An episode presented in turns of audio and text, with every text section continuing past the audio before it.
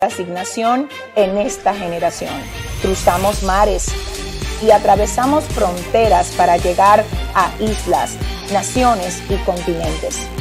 Porque para este tiempo Dios nos ha convocado. A continuación, una palabra de salvación, restauración y vida de Dios. Con la pastora Yesenia Ten. Cada día más compro te necesitamos. Y necesitamos tu palabra para poder, para poder ser lumbrera tuya, Dios, en el tiempo y en el espacio que tú has determinado que estemos, Señor. Padre, sabemos que es un compromiso que tenemos, el poder proyectarte a ti con nuestra forma de vida. Pero Señor, no lo podemos hacer sin tu ayuda, Dios. Padre, sin tu dirección es imposible para nosotros.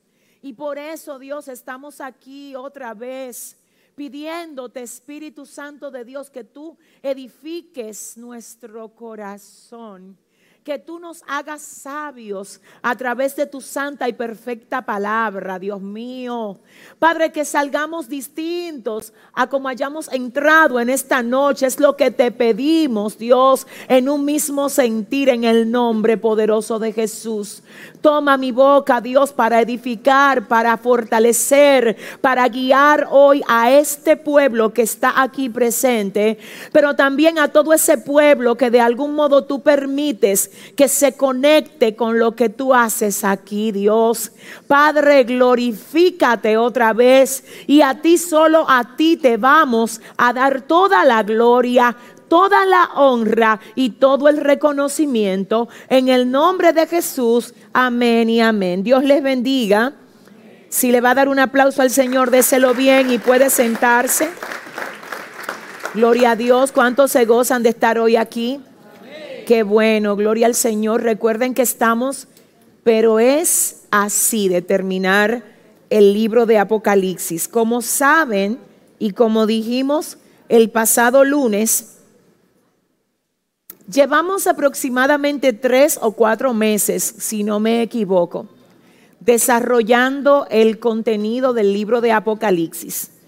Yo creo que el Señor nos ha bendecido a todos al permitirnos entrar en este material tan útil y tan necesario en estos postreros tiempos, porque como siempre decimos, la gente cree que la venida de Cristo es un acontecimiento como que no está para, para, para suceder o para acontecer ahora.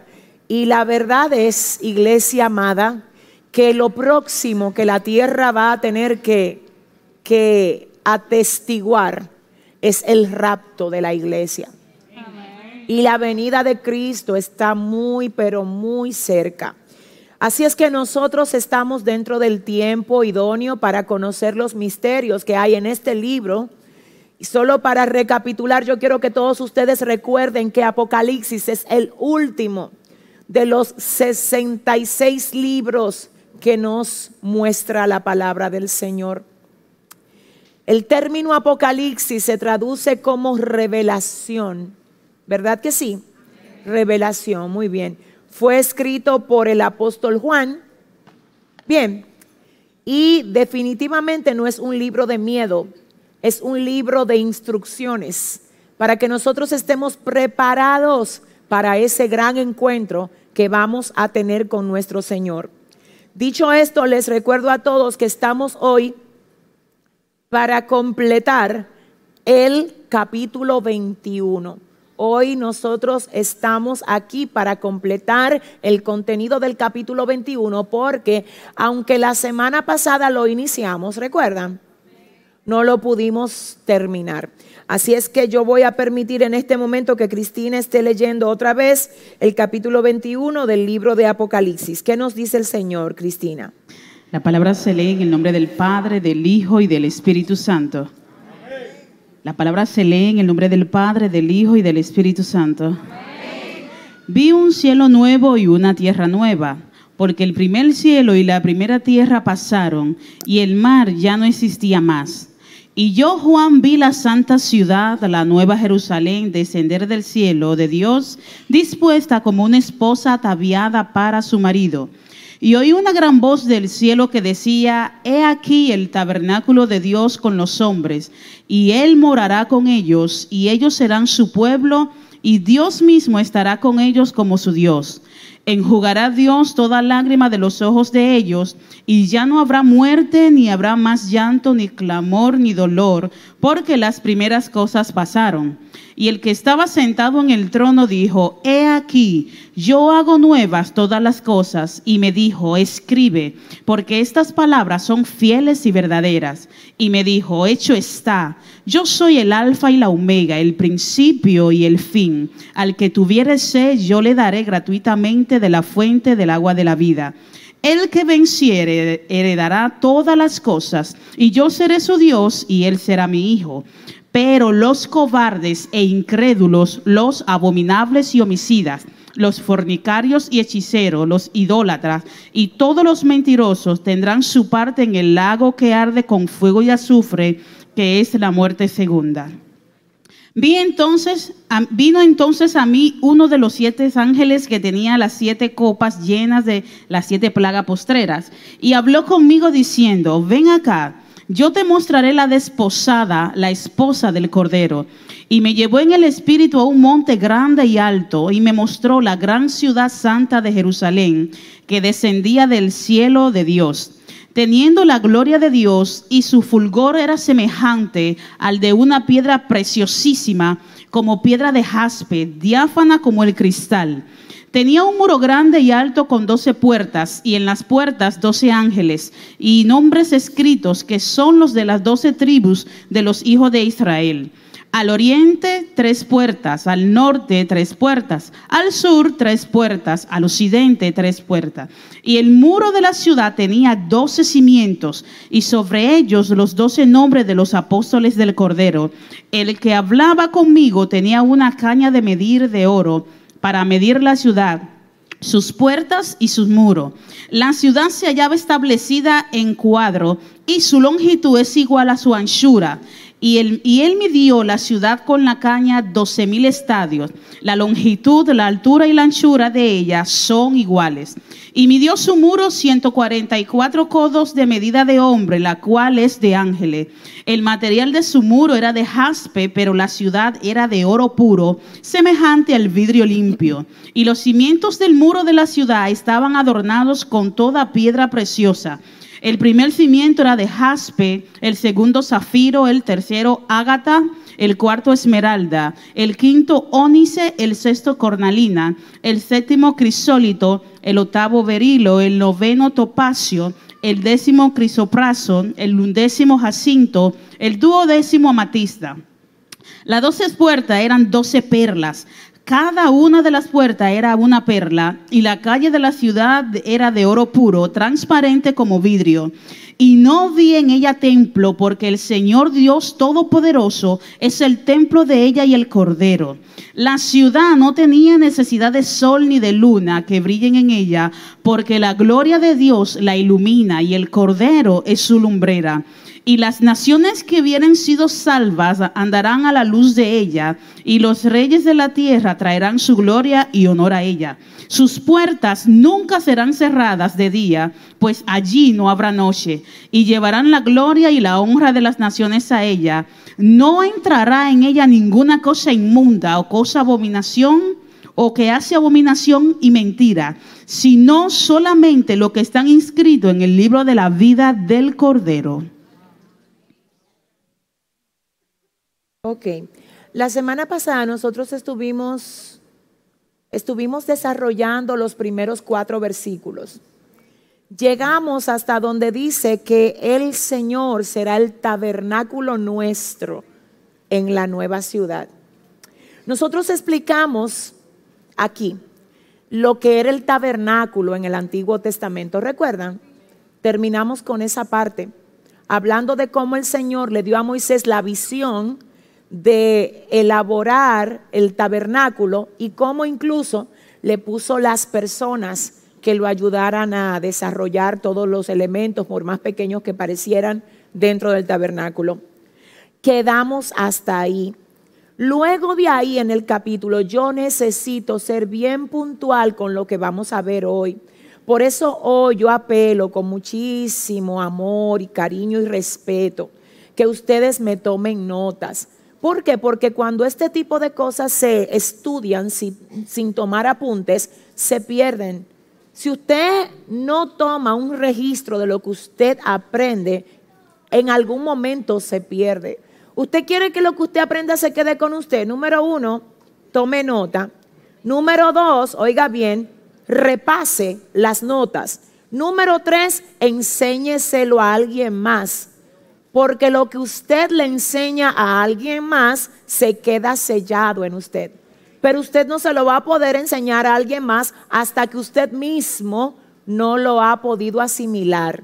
Entonces, para poderlo asimilar, número uno, escucho, tomo nota, ¿verdad? Número dos, luego qué? Repaso las notas y luego lo comparto con otros. Muy bien. Entonces, aquí yo quiero que entremos bien agresivos con el tema de tomar las notas. Ya dijimos que hemos visto este capítulo hasta donde dice que Jesús ha de ser el tabernáculo en la ciudad, en la Nueva Jerusalén. Todo lo demás yo no lo puedo volver a mencionar porque entonces se nos va a ir el tiempo tocando lo que ya vimos.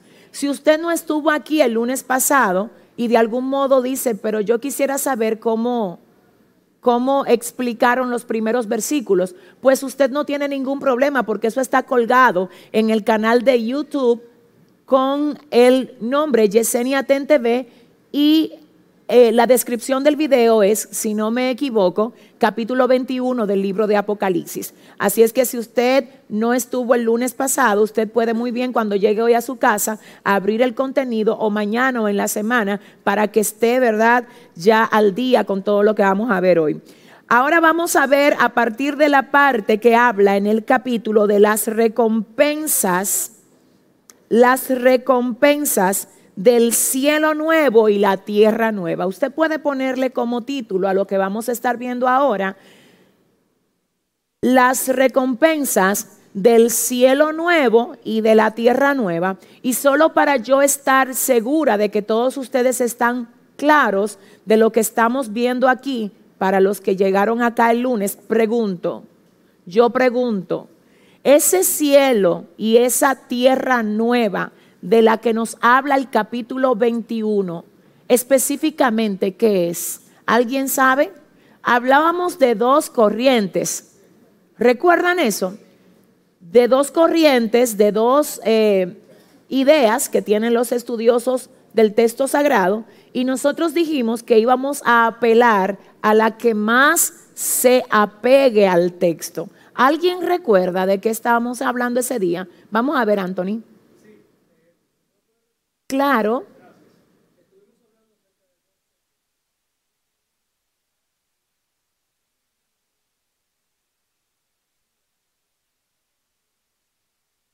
Vamos a darle la oportunidad a multimedia de que me pasen un micrófono, porque yo quiero que todo el mundo oiga esto y nosotros escuchamos bien, pero las personas que están conectadas no escuchan porque él no... Ah, perfecto. Perfecto, gracias. Muy bien. Buenas noches. Recapitulando, usted planteaba dos corrientes. La primera de ellas basada en la posición de que así como el Señor restaura las personas a través de la, de la persona interior específicamente, también el cielo y la tierra nueva se trata, dependiendo desde la lógica de esta corriente, también como una especie de saneamiento, de purificación de la tierra Muy bien. actual. Esa es la primera corriente. Exacto. Una segunda corriente basada ya en lo que sería reinventar todo de la nada, basado en lo que ya usted acaba de establecer como recompensa de un cielo y de una tierra nueva. Muy es bien. cuanto. Muy bien, perfecto. Muy bien, muy bien. Muy bien. Entonces, en conclusión, hay comentaristas que dicen que la tierra no será destruida, sino que será purificada y que será renovada, que será restaurada. Ese es un pensamiento de los estudiosos, pero el otro dice que no, que la tierra será completamente destruida para entonces que del cielo descienda la santa ciudad, la nueva Jerusalén, con cielo nuevo y tierra nueva. Entonces nosotros explicamos eso la semana pasada y luego de ahí hoy vamos a ver las recompensas en el cielo nuevo y la tierra nueva. Aquí dice, número uno, y ellos, hablando de los que venzan, ¿verdad? Hablando de nosotros, los que venzamos, porque vamos a vencer en el nombre del Señor y vamos a morar con Jesucristo por toda la eternidad. ¿Cuántos dicen amén? Entonces dice, la recompensa nuestra para ese tiempo será que nosotros, aquí dice, y ellos, hablando de quiénes, de nosotros, y ellos serán su pueblo, y el mismo Dios será su Dios con ellos. A diferencia de ahora, quiero que usted oiga, a diferencia de ahora que nosotros oramos a Dios, por supuesto, sabiendo que Dios es real, que Él existe porque lo sentimos, en esta nueva ciudad no es que solo lo vamos a sentir, es que lo vamos a tener al frente, visiblemente. Él va a morar con nosotros. Entonces, la primera recompensa que nos menciona el texto es, número uno, que nosotros seremos su pueblo y Él mismo estará con nosotros ahí, ahí visiblemente siendo nuestro Dios. Hablando de esto, yo quiero que vayamos rápido a ver lo que dice Juan 14:3 y póngalo ahí mismo. En la recompensa número uno que dice que nosotros seremos su pueblo y él mismo será el Dios nuestro. Tendremos una relación palpable, viable, porque a diferencia de ahora, ¿verdad? Que solo podemos sentir a Dios pero no verlo en aquel momento lo vamos a ver, lo vamos a tener con nosotros, lo vamos a sentir y esa es la primera recompensa de la que nos habla el texto. Apoyando esto, quiero que usted sepa que hay un versículo en el libro de Juan, capítulo 14, verso 3, y cuando usted lo tenga, por favor, me dice amén. Antes de leerlo, antes de leerlo, lo que Jesús promete ahí es que a nosotros, los que estamos siendo procesados ahora, los que de algún modo estamos pasando por pruebas y tribulaciones porque son necesarias. Es, mire, yo le voy a decir a usted, es necesario, es necesario que seamos probados. De hecho, si usted no está siendo probado, si usted no está siendo atacado, si usted no está siendo procesado, eso habla de que usted no está preocupando para nada a su adversario. Satanás no ataca a alguien que él no haya identificado como un problema. ¿Ustedes entienden esa parte? Entonces es necesario, dice el apóstol, hablando, el apóstol Pablo, es necesario que a través de muchas tribulaciones entremos en el reino de los cielos. Eso es lo que dice la palabra. Entonces, en este sentido, luego de haber sido procesados, probados y haber terminado nuestra carrera aquí, aquí. Entonces Jesús promete lo siguiente, ¿qué es lo que dice? Y si me fuere y os preparare lugar, vendré otra vez y os tomaré a mí mismo para que donde yo estoy, vosotros también estéis. Óigala ahí la recompensa.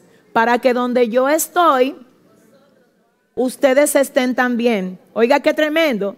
Ahí viene Apocalipsis y me dice que en la Nueva Jerusalén, Él va a estar con nosotros siendo es una relación así, como la relación que tú tienes con tu mamá, si vives con tu mamá, si la ves todos los días, si te llevas bien con ella, si le puedes decir, vamos a sentarnos a beber un café, mami, o vamos a ver una película, por decir algo, ¿verdad? Ahorita dicen, Yesenia dice que en el cielo van a ver películas. Dios mío, cúbreme. No he dicho eso. Yo no dije eso. Estoy hablando de una relación íntima, íntima que vamos a poder tener con el Señor en aquel momento y que la Biblia lo presenta como parte de las recompensas que vamos a tener. ¿Está bien? Ahora me llama la atención el texto que leyó Cristina. Yo quisiera que ella lo vuelva a leer, por favor.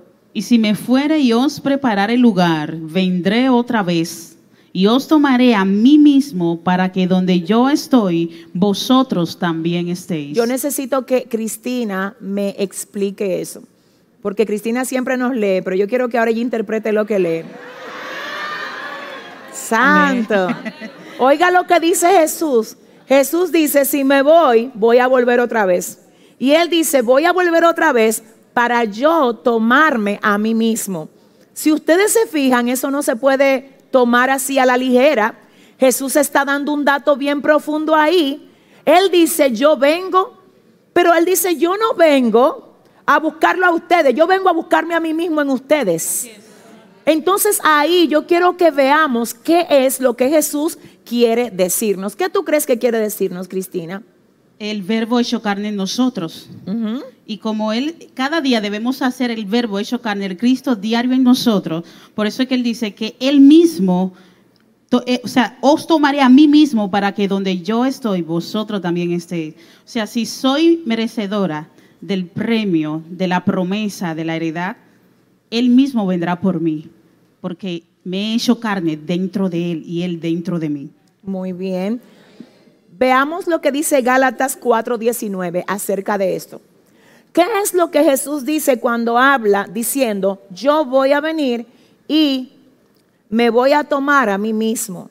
Por favor, no dejen de apuntar ese versículo de Gálatas, capítulo 4, verso 19. Y cuando lo tengan, por favor, me dicen amén. ¿Qué dice Gálatas 4, 19? ¿Qué dice Cristina? Hijitos míos, por quienes vuelvo a sufrir dolores de parto hasta que Cristo sea formado en vosotros. Fíjense aquí lo que dice, dice, hijitos míos, por quienes de nuevo sufro dolores de parto hasta que Cristo sea formado en vosotros. Fíjese qué tremendo. Cuando Juan el Bautista está en su apogeo, como el profeta del momento, porque Juan Bautista, Juan el Bautista de algún modo profetizó diciendo, detrás de mí viene uno que yo no soy digno de encorvarme a desatarle el calzado de los pies. La Biblia hablando del ministerio de Juan el Bautista dice que Jesús dijo que no hubo uno mayor que él entre todos los profetas. ¿Por qué? Porque todos los profetas profetizaron y no vieron. Juan el Bautista profetizó y vio. En su apogeo ministerial, él dice, hablando de Jesús, es necesario que yo mengüe para que él crezca. Esto sabemos que era literal, porque Juan el Bautista es decapitado y Jesús sigue en su apogeo ministerial, ¿verdad que sí? Perfecto. Ahora bien, ¿a dónde voy con esto? Gálatas 4:19 dice, hijitos míos, por quienes de nuevo sufro dolores de parto hasta que Cristo sea formado en vosotros. ¿Quién habla esto? Lo, lo habla Pablo. ¿A quién se lo dice Pablo? A la iglesia de Gálatas. Perfecto. Oiga esto. Yo no sé si ustedes sabían que Pablo levantó la iglesia de Gálatas desde una cama. ¿Cómo así? Pablo se enfermó y duró aproximadamente dos años en cama, enfermo. Oiga bien, y desde la cama enfermo, él levantó la iglesia de Gálatas. Por eso cuando él dice, vuelvo otra vez a sufrir por ustedes dolores de parto, yo me imagino que el proceso de ese hombre mientras temblaba de fiebre levantando una iglesia, ¿alguien está aquí? Se dice que pudo haber sido que el problema de Pablo fuera una infección fuerte en los ojos. Imagínense que fuera, como dicen algunos comentaristas, y él lleno de infección en los ojos como quiera predicándole a esa gente. Él pudo haberse tomado un tiempo para descansar como hace mucho que sin enfermarse Aleluya. Como hace mucho que estando sano le coge y dice que yo necesito unas vacaciones. Pablo ni enfermo, ni con infección en los ojos, ni con fiebre, ni con nada. No se paraba. No se detenía. Él decía, Satanás, tú me toques el cuerpo y yo te levanto una iglesia. ¿Alguien está aquí? ¿Alguien está aquí? Por eso dice la palabra que en una ocasión Pablo dice, Señor, pero quítame este aguijón. Señor, mira que, que, hay un mensajero de Satanás que me está bofeteando, quítamelo. Y el Señor le dice, mira Pablo, ay Pablo, bástate mi gracia, porque mi poder se perfecciona en tu debilidad. ¿A qué está haciendo el Señor referencia con esto? Pablo, si yo te dejara a ti sin prueba, no te pudiera exhibir del modo como te exhibo, es que yo no sé con quién estoy hablando aquí. El problema de muchos de nosotros es que no estamos entendiendo lo que pasa en el mundo espiritual. Estamos tan enfocados a ver todo desde, el, desde la plataforma física que no tenemos a veces el entendimiento espiritual para comprender, señores, vamos a comprender que Dios tiene todo el poder de quitarte ese problema a ti. Y que si no te lo quita, porque es que tú no te amas más de lo que Dios te ama a ti, mi amor. Mi amor, tú no te amas más, mi vida. Y si Dios pudiendo quitártelo no te lo quita, tienes que tener la seguridad de que para algo Dios está usando eso. Y si tú lo crees, dale un aplauso bien al Señor. Entonces quiero que oiga, ahora este hombre ya no está ahí, no está enfermo, la iglesia ha crecido, de algún modo Pablo no está en la cama con la fiebre, ya pudo salir de Gálatas y ahora escribirle una carta. Pero ahora en la carta que le escribe, en el capítulo 4, le dice, hijitos míos, por quienes vuelvo, dice vuelvo, dice, vuelvo a sufrir dolores de parto, de algún modo yo vuelvo otra vez. Ahora no con el dolor de antes, pero me duele el verlos a ustedes sin apreciar lo que Jesucristo ha estado haciendo con ustedes. Y él dice, ahora, después de ver que ustedes no están apreciando, como yo sé que los parí con dolores de parto, yo no lo voy a dejar a ustedes ahí. Yo lo voy a ayudar a que se levanten. Por eso yo me dispongo otra vez a volver a sufrir por ustedes dolores de parto. Y él dice, hasta que Cristo sea formado en vosotros. Quiero decirles aquí a todos ustedes que todos nosotros necesitamos tener un apoyo espiritual. Por eso es que en esta congregación se trabaja con lo que es el acompañamiento a la gente. Y hago el paréntesis para que si usted se congrega aquí, o si está pensando congregarse aquí y todavía no tiene a alguien que le dé seguimiento, por favor se nos acerque para asignarle a alguien. ¿Sabe por qué? Porque usted tiene que tener a alguien que cuando el enemigo lo quiera desenfocar, usted le pueda llamar y decirle, estoy bajo ataque. Usted tiene que tener un compañero de búsqueda. Usted tiene que tener un compañero de... Dile al que te queda al lado, quiero ser tu compañero de guerra. Dile, quiero ayudarte hasta que Cristo sea formado en ti. ¿Dónde está la gente que sabe que somos un ejército en el Señor? Entonces, oiga bien, Pablo dice de la iglesia de Gálatas, yo vuelvo a sufrir por ustedes dolores de parto hasta que Cristo sea formado en vosotros. Hasta que Cristo sea formado en vosotros. ¿Qué está diciendo Pablo con esto? Ustedes saben que crecieron cuando ya no viven ustedes. Porque mientras estén viviendo ustedes, a ustedes les falta crecer. Y yo sé que no he terminado con ustedes hasta que vea que ustedes de vez en cuando se les sale la carne de ustedes. El ego de ustedes. Ay, ay, ay, ay. Los intereses de ustedes, santo. Mi alma adora a Dios. Yo no me voy a cansar de decir que hay un nivel en Dios en el que a ti te deja de importar todo. Mira, a ti, mira, y ese es el nivel más, wow, yo siento a Dios. Ese es el nivel más alto de un guerrero espiritual. Porque ahí sí el Satanás va a coger lucha contigo. Es que va a coger lucha porque ya todo lo que él hacía antes para ponerte a llorar, ya eso tú ni... Es que ya tú subiste tanto. Ay, Dios mío, Padre, gracias, aleluya. Déjeme ver si usted me entiende. Dice Pablo, escondida está mi vida en Cristo. Y el diablo no la puede tocar. Son niveles. Él dice, él quiere tocarla. Él me quiere ver a mí en depresión, pero no puede. Y Pablo dice, ¿sabe por qué que no puede? No es que porque yo soy sabio. No es por mi inteligencia. Es que yo me escondí debajo de la falda de Dios. Y como estoy ahí, no, no, el enemigo no me va a poder tocar. Y yo quiero que tú sepas una cosa. Tú estás, mira, déjame ayudarte. Tú quieres saber si tú realmente estás escondido bajo la falda de Dios. Busca lo que antes te ponía a llorar. Y mira cuál es tu reacción cuando te pasa ahora. Porque si cuando antes lo que te ponía a llorar, ahora tú lo vives. Y tú dices, wow, pero yo sí estoy tranquila. Ay, Dios mío, pero ¿y qué tranquilidad es esta? Porque yo antes era de la que trayaba plato y eh, ah, le volaba arriba dos o tres. Pero dile al que te queda al lado, ya yo estoy escondido, dile. Dile, estoy escondido bajo la falda de mi papá. Si hay dos o tres escondidos aquí, que le dé un aplauso fuerte al Señor. Oh, gloria a Dios. Oh, gloria a Dios. Ahora usted me va a decir, ¿y qué significa eso? ¿Que yo me voy a dejar coger de bobo? No, no, pero que aún los reclamos que tú haces lo vas a hacer en un marco de paz que va a turbar al adversario.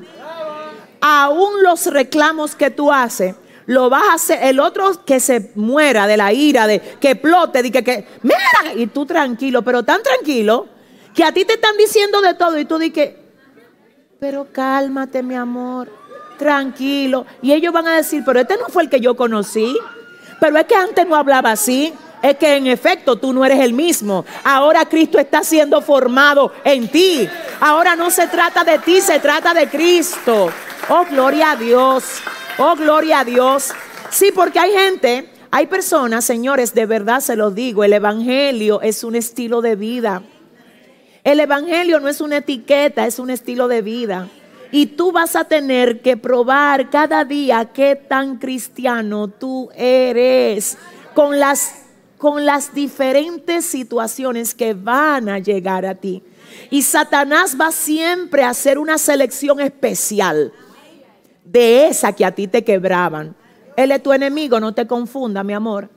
Te voy a decir quién es, porque a veces el, error aquí es que tú crees que, que tus enemigos son los que trabajan contigo, o los vecinos tuyos, o los que te están haciendo la guerra de algún momento. Ellos no son. Ellos son el contenedor donde Satanás vierte su veneno. No sé, si usted va a aplaudir. ¿Alguien entiende hoy? Entonces, oiga bien, ahora Pablo dice, yo vuelvo a sufrir dolores de parto por ustedes, pero ¿hasta cuándo? Cristo se ha formado en vosotros. ¿Hasta cuándo? Cristo se ha formado. Dígame tres cosas que se le ve a una persona que tiene a Cristo formado en él o en ella. Tiene paz, ¿qué más? Tiene amor, ¿qué más? Perdón, no se siente víctima. Muy bien. Oiga esto, no busca sus propios intereses, sino los de Dios. El problema es que hemos tenido un bombardeo continuo donde la familia tuya, la sociedad en la que nosotros nos rodeamos y en cada lugar donde vamos la gente habla de bienestar, de bienestar. Y a veces el bienestar a la manera de afuera no es el bienestar en Dios. Porque el bienestar en Dios a veces implica que tú pases por cosas que tu familia no lo ve como bienestar. Pero bienestar en Dios es que tú te conviertas en el testimonio que Él quiere que tú seas para usarte de la manera que Él quiere usarte. Y a veces eso, eso va a implicar que tú tengas que vivir con menos de lo que tú querías vivir. Ah, no, no, no, no, no, no, no. A veces, quiero que me oigas, a veces eso va a implicar que mientras tú ves cuadros idóneos allá afuera y tú dices, wow, yo quisiera tener eso que tiene aquel, tú no lo tengas aquí. Y tú digas, pero ¿por qué si yo soy siervo de Dios, aquel tiene eso y yo no lo tengo? Déjame ayudarte. El hecho de que tú no tengas lo que aquel tiene no significa que aquel no tiene un problema, que tú no tienes. No sé si me doy a entender. No sé. Lo que pasa es que tú no ves el problema de él. Porque tú te enfocaste en medir tu condición en el área que tú quieres tener, que sí él la tiene resuelta, pero te tengo que ayudar, solamente escúchame, diciéndote que hay cosas que tú tienes resuelta que él no la tiene. Mm, ¿Me entienden? Pero tú estás haciendo, tú estás haciendo una comparación injusta. Porque de algún modo quiero que sepas, quizás ese mismo que tú estás mirando allá, te está mirando a ti. Y está diciendo de ti, wow, si yo tuviera lo que ella tiene. Wow, a mí no me han dado lo que a ella le han dado. Yo quiero tener lo que, y oye, y tú pensando en lo que él, y yo no sé, dile a tu vecino, mírame el favor, dile, ponte en tu sitio y dale un aplauso fuerte al Señor. Ay, gloria a Dios. Oh, gloria a Dios. Entonces, ¿qué dice Pablo? Hasta que Cristo sea formado. La gente de Dios no se siente mal por los procesos que Dios determina hacer que nosotros pasemos. Sufrimos, sí. Lloramos, sí. Pero nos amargamos con el Señor. No, porque sabemos que Él es soberano y Él hace como Él quiere, ¿verdad que sí? Entonces, una de las cosas que pasa cuando Cristo ha sido formado en nosotros es que no buscamos nuestra propia voluntad, sino la voluntad de Él. Número dos, que sabemos muy bien contra qué nosotros peleamos. Ahí viene lo que decía una jovencita por aquí, el perdón. Porque cuando tú entiendes contra quién tú peleas, tú no te amargas en contra de los que son recipientes. Tu problema no es con recipiente. Tu problema es con lo que se vierte en ese recipiente. ¿Alguien está aquí? Ok, perfecto. Y número tres, cuando tú haces las cosas para Dios y vives para Dios, tú nunca esperas que el otro te pague a ti conforme a lo que tú le haces a ellos. Te voy a decir por qué, porque el otro no tiene la revelación que tienes tú. Eso es horrible cuando tú comienzas a esperar. Tú sabes por qué que hay muchísimos hombres y mujeres que dicen, pero es que yo no sé cómo tratarla. Yo antes era bueno y ahora ya yo no voy a ser bueno nada. Oye, te dejaste mover por la actitud de una persona que no actuaba bien. Y yo decía este fin de semana que cuando tú te dejas mover y te conviertes en lo que otro es, el otro ganó. Porque te llevó a ti al territorio de él. Entonces tú me vas a decir, no, es que no vale la pena, pero ¿para quién es que tú lo haces? Amor mío, espérate, que si tú te pones a decir que servirle a las personas y hacerle bien a lo que te hacen mal a ti no vale la pena, tú ahí mismo me estás diciendo, Cristo no mora en mí. Porque yo no veía a Jesucristo haciéndole favores a lo que lo merecían. ¿Alguien está entendiendo?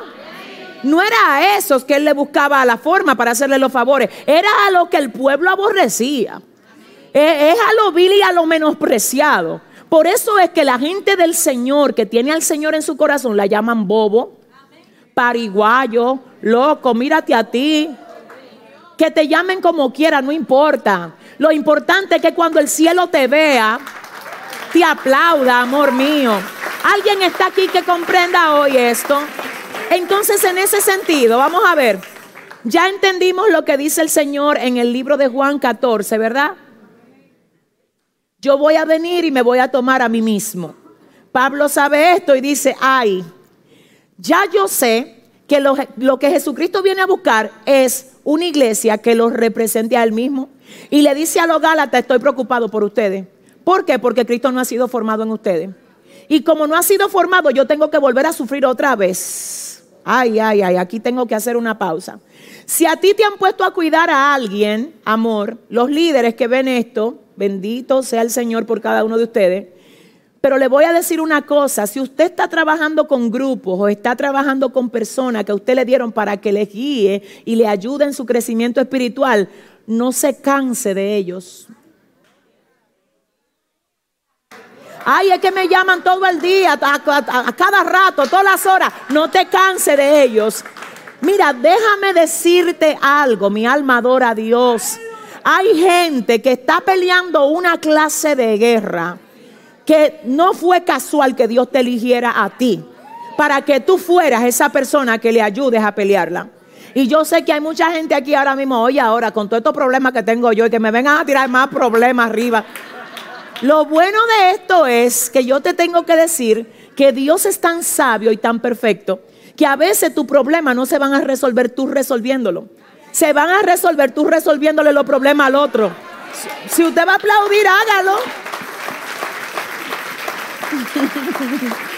Aleluya. Usted sabe, mire, a veces la forma de nosotros recibir lo que nosotros queremos recibir es dándoselo a otro, aunque no lo tengamos nosotros. Tú sabes, yo he aprendido en todos los años que tengo de ministerio que una de las cosas que a mí Dios ha usado para darme más fuerza cuando yo no tengo fuerza es darle fuerza a otro. Y dándole fuerza al otro yo recibo fuerza.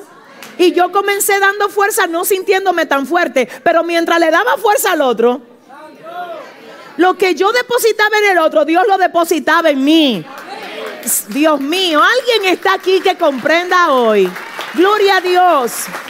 Entonces, le voy a decir algo. A veces lo que usted se sentó de que esperar que llegue, Dios está esperando que tú lo des. Y Dios te dice hoy, si tú comprendieras, si entendieras, por ejemplo, hay gente que dice, yo no puedo trabajar en la obra porque yo tengo demasiado problema. Cuando se me resuelvan los problemas, yo me incluyo a servir en un ministerio. Dice el Señor, es que no es así. Es que yo quiero que tú sirvas. Y mientras tú sirves, la respuesta de lo que tú me estás pidiendo, tú la vas a ver. Le voy a decir incluso que hay cosas que Dios te está mandando a hacer a ti para las que tú quizás no te sientes listo. Y la verdad es que sí, hay cosas para las que tenemos que esperar el tiempo idóneo y tenemos que estar absolutamente seguros de que Dios nos está diciendo, este es el momento de que tú lo hagas y ya tú estás listo para entrar ahí. Sin embargo, hay otras cosas, quiero que usted oiga, hay otras cosas en las que Dios no espera que tú estés totalmente listo para tú comenzar a hacerlas sino que tú vas a desarrollar lo que tú eres, aún cometiendo errores mientras lo haces. Aleluya. Porque todo el que hace algo bien hoy, no lo hacía tan bien cuando comenzó. ¿Y qué lo ayudó a convertirse en eso? La práctica.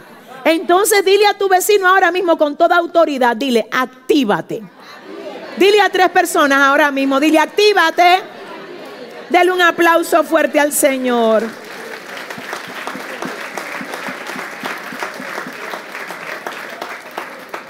Entonces vamos a seguir aquí porque esto está interesante. Vamos a, a, ver si, si yo me estoy dando a entender en la noche de hoy.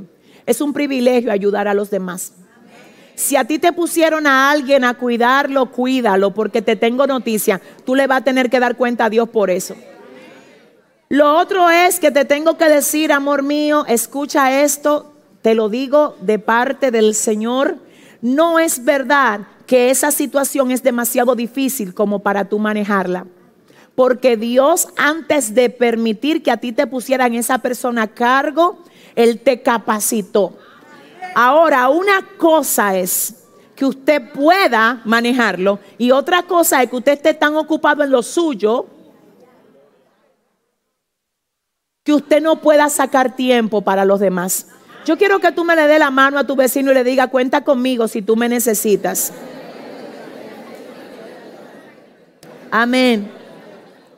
Le voy a decir algo, miren, no hay una cosa que te dé a ti más satisfacción, no hay una cosa que te dé más satisfacción que ver a alguien restaurado en el Señor y siendo usado por el Señor y estando firme en Dios y que tú puedas decir, wow Señor, gracias por ayudarme a colaborar con Él.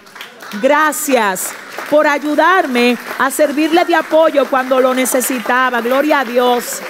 Gloria a Dios. ¿Alguien está entendiendo esto? Amén. Entonces aquí seguimos con lo próximo. Dice, la segunda recompensa, bueno, déjame ver, la primera cuál es y ellos serán su pueblo y el mismo Dios será su Dios con ellos. Dos dice, y limpiará Dios toda lágrima de los ojos de ellos. ¿Cuál es la otra? Y limpiará Dios toda lágrima de los ojos de ellos. Eso está en Apocalipsis capítulo 7, verso 17. Anote el texto. ¿Qué dice Cristina? Apocalipsis 7, 17 porque el cordero que está en medio del trono lo pastoreará y los guiará fuentes de aguas de vida, y Dios enjugará toda lágrima de los ojos de ellos. Muy bien. ¿Cuáles son los motivos por los que las personas lloran? Decepciones, traiciones, aflicciones, enfermedades, carencias por la pérdida de algo, ¿verdad? Por la muerte de alguien, ¿qué más? ¿Por qué? Por desamor, muy bien, ¿qué más? Frustraciones, rechazo, muy bien. Esas son solo algunas de las causas por las que la gente llora. Pero el Señor dice, y limpiará Dios toda lágrima de los ojos de ellos. Porque allá arriba no vamos a necesitar llorar. No va a haber por qué llorar. No va a haber nadie que te rechace. Aleluya. Ya no va a importar si tú eres blanco o si eres de piel así como yo. No importa. Así como tostada del cibao para allá atrás de la gente del sitio. No importa. Dile al que te queda al lado, nada de eso va a importar. No va a importar si usted tiene una melena bonita o si usted tiene el caquito que tiene que alisarse todo el tiempo. Tampoco va a importar. Así que no se preocupe por nada de eso. Así es que mire, le voy a decir algo, no va a importar si usted es chiquito, alto, si usted es gordito, no iba eso nada de eso va a importar.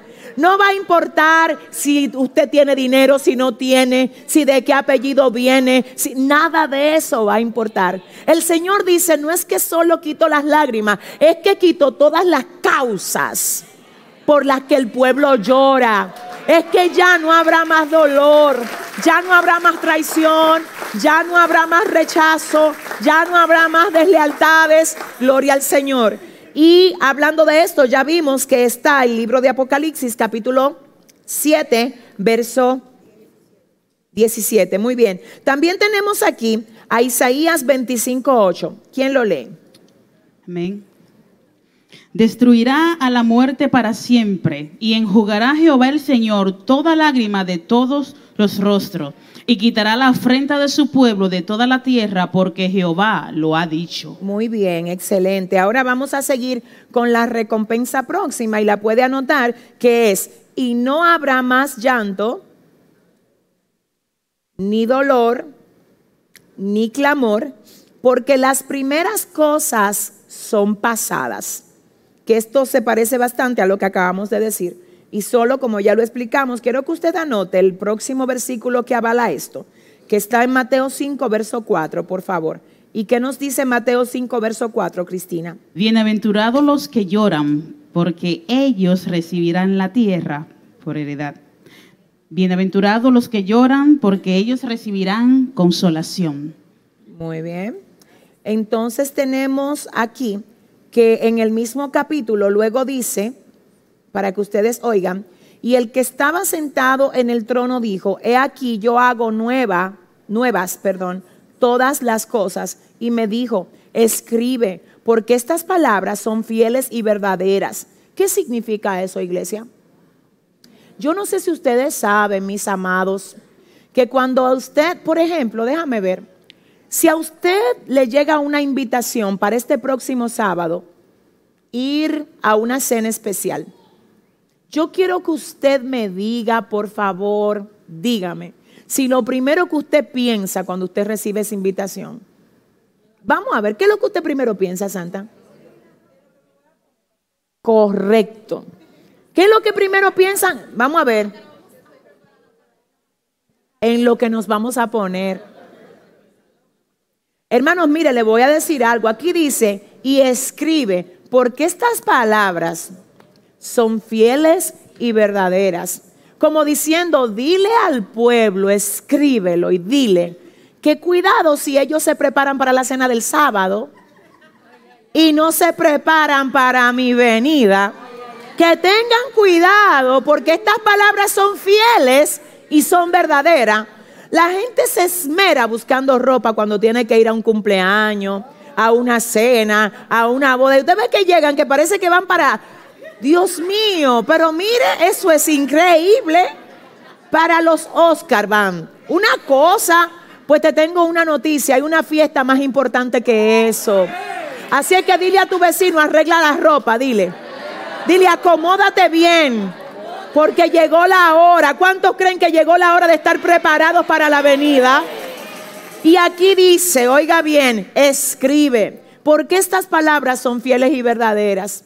Le voy a decir, hay gente que todavía no ha roto su orgullo y tiene enemistades con personas. No es lo mismo tener enemigos porque ellos quieran ser tus enemigos, a que tú los tengas porque tú no quieres perdonarlos. Le voy a decir una cosa a todos ustedes. Yo he aprendido, quiero que usted oiga, que mucha de la gente que nos ha hecho daño, nos ha hecho daño porque a ellos primero le hicieron daño. Y yo decía ayer predicando en algún lugar, oiga bien, que es triste juzgar a una persona que está enferma cuando te enfermó a ti. Y te voy a decir por qué. Exactamente yo decía que esto es semejante a alguien que te invita a comer. Y luego de que te invita a comer, saca la cartera, abre la cartera y ve que no tiene suficiente para pagar. Y se queda corto. Entonces, ¿qué pasa con esto? Quiero que oigan. Hay gente, por ejemplo, tus padres se suponía que te cuidaran y a veces no te cuidan. ¿Qué hace mucha gente? Se llena de odio, sin saber que ellos ni siquiera tienen una referencia de cómo es que se cuidan los hijos. Es que yo no sé con quién estoy hablando. ¿Cómo así? Porque a ellos nadie los cuidó. Entonces ellos no se merecen tu odio. Se merecen que tú, como tú tienes la cartera llena, eran ellos los que tenían que cuidarte, pero tienen la cartera vacía. Nadie nunca los abrazó, nadie nunca les dio amor. Tú me estás diciendo a mí hoy, sí, pastora, pero ellos pudieron haber sido buenos, porque yo lo he predicado también aquí, que tú no necesitas tener una referencia para tú ser una referencia. Ahora, ¿qué pasa? Eso te lo hace entender el Señor. Una persona sin Dios no llega ahí. El entendimiento no le da, mi amor. Están bajo el poder del maligno. ¿Y tú te crees que Satanás va a poner una gente a pensar así? No lo va a hacer. Ahora el que tiene para restaurar eres tú. Ahora el que tiene para ayudar a los demás eres tú. Y no sé por qué Dios me pone a hablar esto. Pero miren, yo estaba hoy en un lugar donde yo me quedé en shock.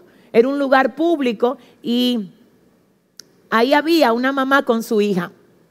En un momento determinado, la mamá le dice a la hija, mami, yo quiero que tú pidas permiso del trabajo para que vayamos a ver la película mañana. Y la manera como esa joven le responde, yo dije, Dios mío, pero es en serio. Ella le dice, ¿en qué idioma yo te tengo que decir a ti? Que yo no voy a coger permiso para ver ninguna película contigo. Yo tengo trabajo y para mi trabajo es que yo voy a ir. No me sigas fastidiando con esto. Yo dije, oh my God, pero luego, en un momento determinado, cuando la mamá ya no está y nos quedamos más o menos solas, yo le digo, ella es tu mamá. Y ella me dice, sí, pero con una actitud que yo dije, Padre, me cubro con la sangre de Cristo. No, porque hay gente que andan suelta ahí que usted tiene que orar antes de hablar con ellos, ¿verdad? Pero ¿qué le digo a la joven? Le digo, mira, este, tú vives con tu mamá y tu papá. Y ella me dice, no, solamente con ella. Yo dije, ay, ¿cuántos años tú tienes? Y como que entré por ahí hasta que llego a entender, señores, que esta niña está amargada por una situación de la casa. Y la razón por la que ella responde así es por la situación que ella tiene dentro de ella que no ha sabido cómo manejar. Quiero que usted oiga, oiga bien, la rebeldía en original hebreo se traduce como berit. Y el término verit se traduce como amargo. Cuando alguien está rebelde es porque está amargo. Algo lo amargó. Era muy injusto también para mí que yo viniera a juzgar a esa joven y decir, wow, qué rebelde. Ay, pero esa está llena de demonios. Sin saber el cuadro. Es que quiero que oigas. Y a veces nosotros estamos siendo también así mismo con nuestros hijos adolescentes. ¿Tú sabes lo que puede estar diciéndote a ti la rebeldía de un hijo adolescente? Te necesito, mami. Pasa más tiempo conmigo, mami. Pero no te lo dice así. Bueno, fuera, ¿verdad? Es que no lo saben comunicar así. El que comunica así de bien eres tú. A él no le alcanza eso. Quizás a veces la guerra que tenemos en la familia es porque falta orden en la casa. Porque los roles se mezclaron y ahora no se sabe quién es la cabeza ni quién es la... Entonces, si alguien va a decir gloria a Dios aquí, que lo diga. Ustedes me están entendiendo. Entonces hay que ver de dónde es que viene la, situación, la raíz. Entonces, en ese sentido, yo quiero que usted escuche esto. Mire, Dios hoy permite, ¿verdad?, que nosotros escuchemos todo esto para que entendamos que tenemos que estar listos para su venida. Vuelvo a recapitular. Para estar listo para la venida del Señor, dice la palabra que tenemos que estar sin manchas y sin arruga. Yo quiero pedirte hoy, por favor, mira, con todo el amor que te tengo, iglesia, pueblo de Dios, identifica ¿qué cosas pueden estar manchando tu vestidura? ¿Habrá alguna rebelión en ti o algún enojo, ira, pecado oculto, hábito que tú sabes que, mira, de verdad, aunque la gente no te vea, Dios te ve? Y le voy a decir algo aquí a alguien, con Dios no se juega, con Dios no se juega. ¿Sabe lo que dice el libro? Quiero que usted oiga. El libro de Proverbios dice, ¿andará el hombre sobre brasa sin que se queme? ¿Jugará con fuego sin que sus vestidos ardan? Y usted sabe, mire, yo le voy a decir una cosa. Hay momentos que a veces la gente le va bien pecando.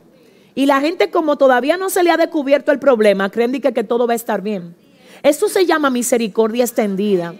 Mire, yo conozco muchos cuadros así. Que Dios, porque usted ve que, que está todo callado, no crea que esa persona no ha recibido el jamaqueo del Espíritu que le ha dicho que tú haces. ¿Qué haces? ¿Por qué tú haces eso? Pero ellos se han endurecido. Y han dejado que su corazón, como dice la palabra, se engrose en el pecado.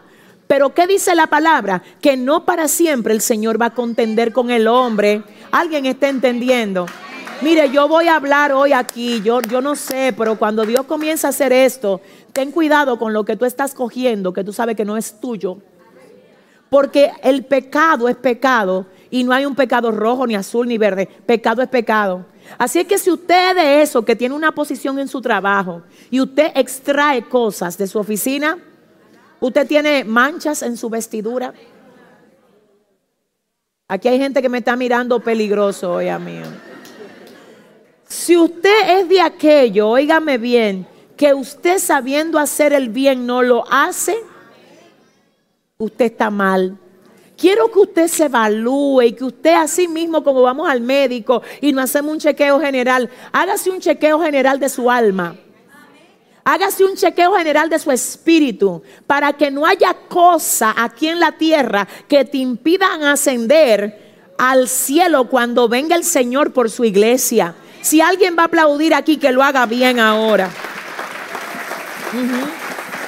Entonces, entonces, gloria a Dios, aquí estamos con ah, lo que es la palabra que dice, estas palabras son fieles y verdaderas. Y me dijo, hecho es, yo soy el alfa y la omega, el principio y el fin. Al que tuviere sed, yo le daré de la fuente del agua de la vida gratuitamente. Y luego dice, heredará todas las cosas. Yo quiero para esa recompensa, póngala ahí, heredará todas las cosas o heredaremos todas las cosas, que usted ponga como cita bíblica de apoyo el libro de Romanos capítulo 8, verso 17. No lo vamos a leer porque ya hemos avanzado un poquito en el tiempo, yo necesito terminar este capítulo hoy. Heredará todas las cosas. Bien, el libro de Romanos capítulo 8, verso 17.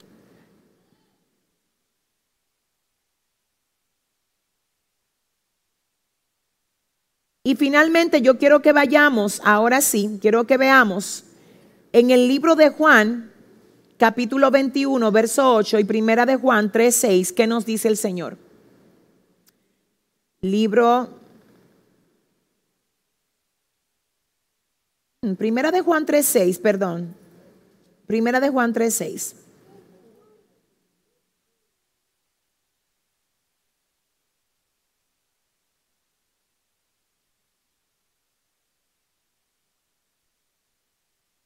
Gracias, Señor Jesús. Todo aquel que permanece en Él no peca.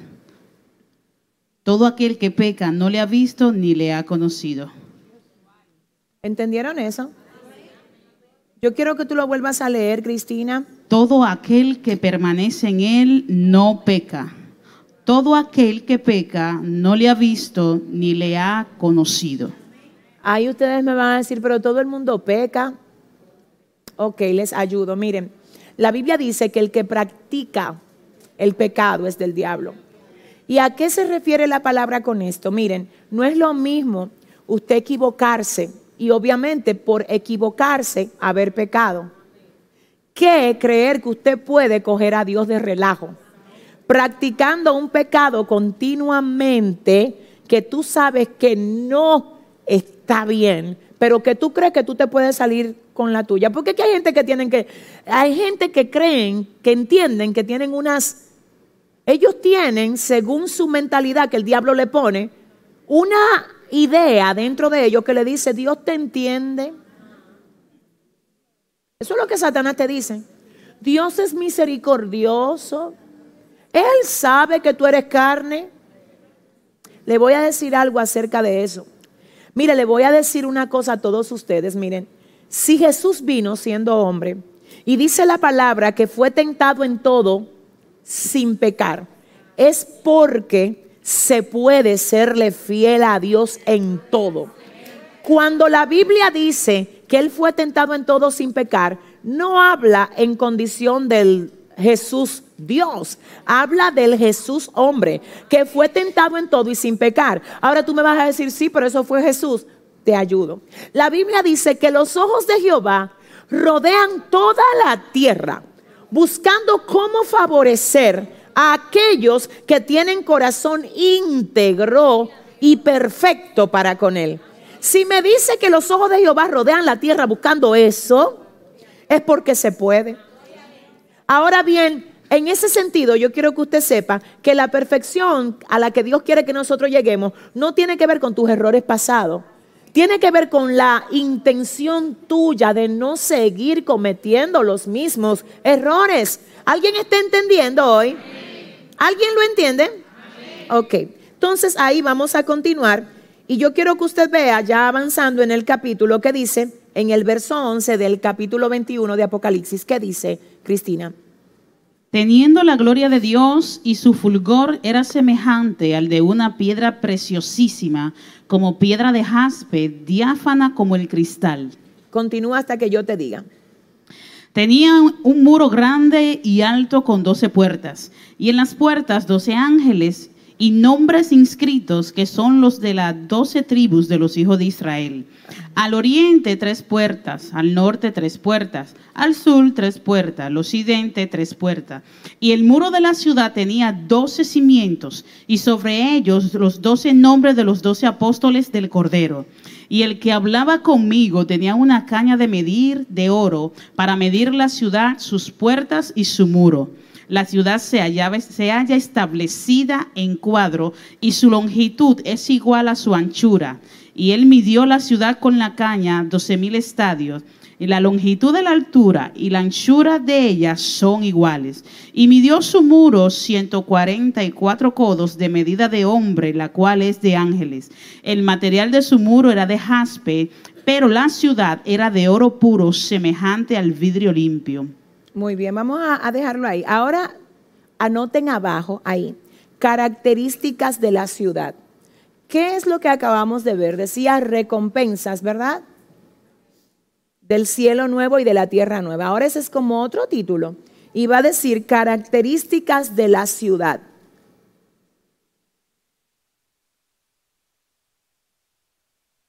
Dice que esa ciudad número uno va a tener 12 puertas y en las 12 puertas 12 ángeles. 12 puertas y en las 12 puertas 12 ángeles. En cada una de las puertas van a estar inscritos los nombres de las doce tribus de Israel. La ciudad, la santa ciudad, tendrá doce puertas y en cada puerta un ángel. Y en cada puerta el nombre inscrito de las doce tribus de los hijos de Israel. Además tendrá, me dicen si voy muy rápido. Ay, santo. Perdón. Doce puertas y en las doce puertas un ángel y el nombre de cada una de las tribus de Israel. Bien, además de esto tendrá doce muros, doce muros y en cada uno de los muros y en cada uno de los muros los doce apóstoles. En un muro el nombre de un apóstol, en otro muro el otro nombre del otro apóstol. Recuerden que el número 12 representa número de gobierno. Amén. Entonces, 12 puertas, en cada puerta habrá un nombre de cada una de las tribus y también habrá un ángel. 12 columnas o 12 muros y en cada muro estará el nombre de uno de los apóstoles. ¿Está bien? Para avalar esto, anote el libro de Ezequiel capítulo 48, versos 31 al 34. Libro de Ezequiel capítulo 48, versos 31 al 34 y nos ponemos de acuerdo con un amén. 48, 31 al 34. Ezequiel 48, 31 al 34. ¿Qué dice?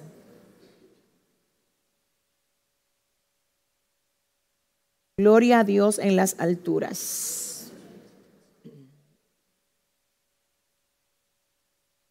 Y las puertas de la ciudad serán según los nombres de las tribus de Israel. Tres puertas al norte, la puerta de Rubén, una la puerta de Judá, otra la puerta de Leví, otra al lado oriental, 4.500 cañas, y tres puertas, la puerta de José, una la puerta de Benjamín, otra la puerta de Dan, otra al lado del sur, 4.500 cañas por medida, y tres puertas, la puerta de Simeón, una la puerta de Isaacar, otra la puerta de Zabulón, otra, y al lado occidental, 4.500 cañas y sus tres puertas, la puerta de Gad, una la puerta de Azar, la otra la puerta de Neftalí y otra. En derredor tendrá 18.000 cañas y el nombre de la ciudad desde aquel día será Jehová Sama. Muy bien. Jehová Sama. Muy bien. Yo quiero que ustedes sepan, escuchen esto. Gracias, Cristina que los nombres de Dios en la antigüedad no, no era uno, no era un nombre que el Señor tenía. Yo creo que en algún momento les hablé de esto, ¿verdad? Y les dije que para poder, para poder identificar a Dios en su mente y en su espíritu, el hombre no puede hacerlo en un solo nombre, porque un solo nombre no soporta toda la esencia que Dios es. Entonces, ¿qué pasa cuando Moisés le dice a Dios cómo yo voy y me presento delante de los hijos de Israel? Si ellos me preguntan que quién me envió, que yo le voy a decir. El Señor responde diciéndoles, diles que yo soy, te envió a vosotros. No le dice que Él es quien, sino que le dice yo soy. Pero que yo soy quien. Luego vemos que Dios, a través de toda la escritura, cuando el pueblo tenía guerra, le decía al pueblo, yo soy Jehová Sabaoth. ¿Qué significa Jehová Sabaoth? Tu guerrero, tu guerrero. Yo soy Jehová Nisi, tu bandera. Yo soy Jehová Raab, tu pastor. Yo soy Jehová Chalón, tu paz. Yo soy Jehová Jiré, tu proveedor. Entonces, en ese sentido, Dios lo que hace es que se nos revela de acuerdo a la necesidad que nosotros tengamos. Igualmente pasa con la persona de Jesucristo. A los que tienen sed, Él les dice, yo soy el agua. A los que tienen hambre, le dice, a los que están perdidos, le dice, y a los que necesitan pasar, ¿qué le dice? Cruzar, yo soy la puerta. Entonces, en ese sentido, quiero que ustedes entiendan por qué aquí la Biblia dice que será llamada el nombre de la ciudad. ¿Cómo? Ok, ¿qué significa eso? ¿Alguien sabe? Jehová está aquí. Eso está tremendo. Hoy una ciudad que se llame así. Jehová está aquí. Ese será el nombre de la ciudad. Muy bien. Entonces seguimos con las características de la ciudad, ¿verdad? Anote ahí. Dice aquí, habla de la medida. Habla de la medida de la ciudad y dice, el que hablaba conmigo tenía una caña de medir de oro para, para medir la ciudad entonces, en ese sentido, quiero que usted oiga lo que dice el 21.16 del capítulo. ¿Qué dice? 21.26. No, 21.16. Dice, la ciudad se halla establecida en cuadro y su longitud es igual a su anchura. Y él midió la ciudad con la caña, doce mil estadios. La longitud, la altura y la anchura de ellas son iguales. Ok. ¿Cuál es la medida de 12 mil estadios? Vamos a poner en la medida de nosotros para que usted tenga idea del tamaño de esa ciudad. ¿Cuántos quieren saber? Dile a tu vecino, agárrate. Oiga esto, según los cálculos, a la medida nuestra, a la que nosotros podamos comprender, quiero que usted oiga, lo número uno es que un estadio equivale a 180 metros. Cada lado equivale a 2.160 kilómetros. El área de la ciudad es de, oiga bien, 4 millones 600 mil kilómetros cuadrados. Pero el volumen total de la ciudad es de 279 millones 936 mil kilómetros cúbicos. Vuelvo y lo repito. El volumen total, el tamaño completo de la ciudad será, según los cálculos, en la medida dada aquí, si la tomamos literal, será de 279 millones 936 mil kilómetros cúbicos. Aleluya. Yo no voy a decir cuánto eso es. Solamente trate de investigarlo usted. Y alguien me dijo, yo sé por qué que va a ser tan grande. Y me dijo, es que tenemos que caber todos ahí. Y es cierto, denle un aplauso fuerte al Señor. Gloria a Dios. Entonces, vamos a seguir avanzando. Dice, dice aquí que las doce puertas eran como doce perlas, cada una de las puertas era una perla. Muy bien. Dice, y la calle de la ciudad era de oro puro, transparente como vidrio. Dice aquí además, y no había en ella templo, porque el Señor Dios Todopoderoso es el templo de ella. La ciudad no tiene necesidad de sol ni tampoco de luna que brille en ella, porque la gloria de Dios la ilumina y el cordero es su lumbrera. Es su lumbrera. Denle un aplauso al cordero.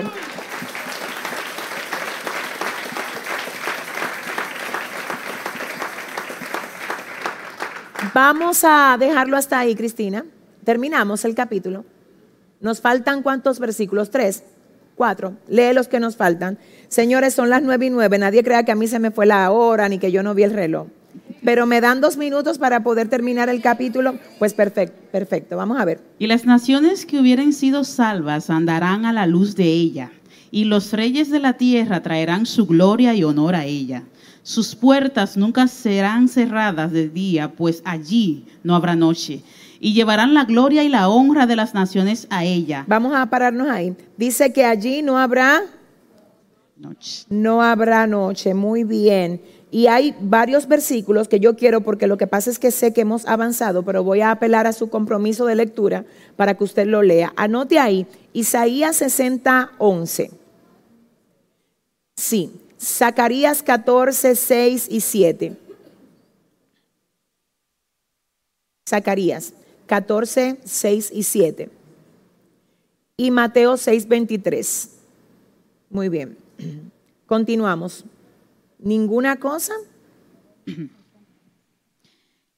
El 27 dice, no entrará en ella ninguna cosa inmunda o que hace abominación y mentira, sino solamente lo que están inscritos en el, en el libro de la vida del Cordero. Ok, yo quiero que veamos esto. Dice, no entrará en ella ninguna cosa inmunda o que hace abominación y mentira.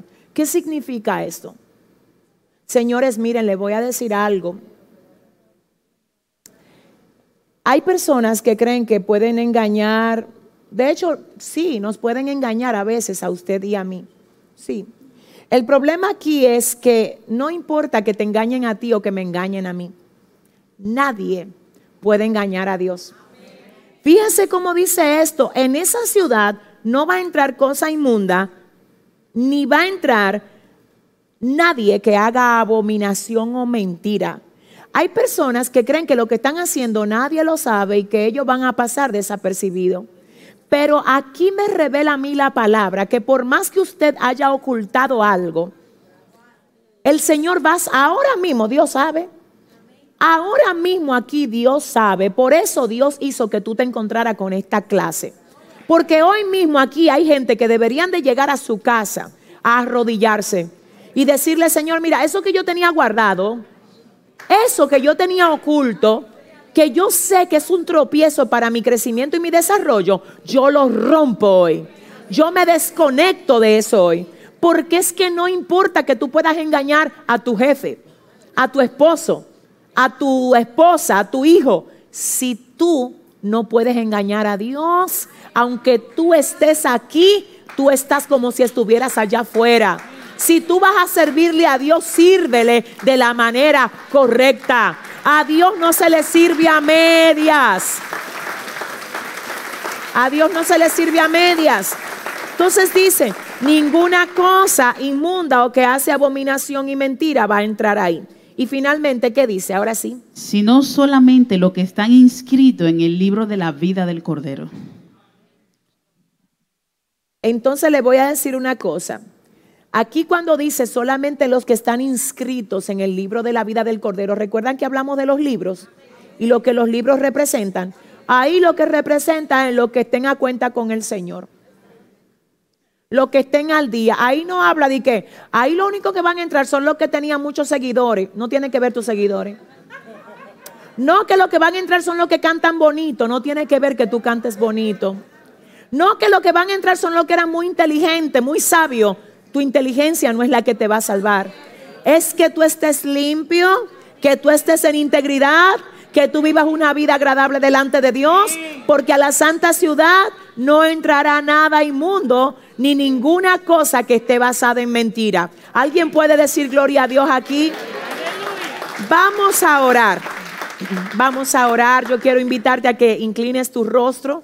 Padre, te damos gracias por este maravilloso tiempo que nos permites tener en la noche de hoy. Dios mío, hemos sido edificados, hemos sido instruidos en ti, Señor. Ahora nos toca a nosotros llevar a la práctica lo que tú nos has entregado. Te pido, Dios, que por favor esta palabra, Dios, pueda germinar en el corazón de todos los que la recibieron y de todos los que la van a recibir más adelante. Otra vez, Dios, te pedimos que nos ayudes a estar preparados para ese encuentro que sabemos que vamos a tener contigo próximamente. Señor, por favor, mira. Si hay algo que nos está impidiendo, Padre, que te agrademos, arráncalo, aunque nos duela aunque nos duela. Rompe toda ligadura almática de nosotros, Dios, que nos intoxica, que nos impide ver tu gloria. Padre, quiebra todo mal hábito, todo hábito pecaminoso, toda raíz de amargura, todo lo que pueda manchar nuestras vestiduras, Dios, y ayúdanos a estar preparados para tu santa y gloriosa venida, Señor. En el nombre del Padre, del Hijo y del Espíritu Santo de Dios. Amén y amén. Yo quiero bendecir. Hola, muchas bendiciones. Soy la pastora Yesenia Ten. Te invito a que te suscribas para que haciendo parte de este tiempo de capacitación como cada lunes, recuerden que si en algún momento llegan a venir a República Dominicana, aquí le vamos a estar esperando con las puertas abiertas y con una silla dispuesta para usted, para que se siente a recibir con nosotros. Bendiciones. Bye bye. Hola, muchas hermanos. Nadie, soy la pastora Yesenia Ten. Te invito a que te suscribas para que así te llegue nuestro contenido cada vez que subamos algo nuevo. Bendiciones. Eres bienvenido a nuestro canal de YouTube Yesenia Ten TV. Hola, muchas bendiciones. Soy la pastora Yesenia Ten. Te invito a que te suscribas para que así te llegue nuestro contenido cada vez que subamos algo nuevo. Bendiciones. Eres bienvenido a nuestro canal de YouTube Yesenia Ten TV.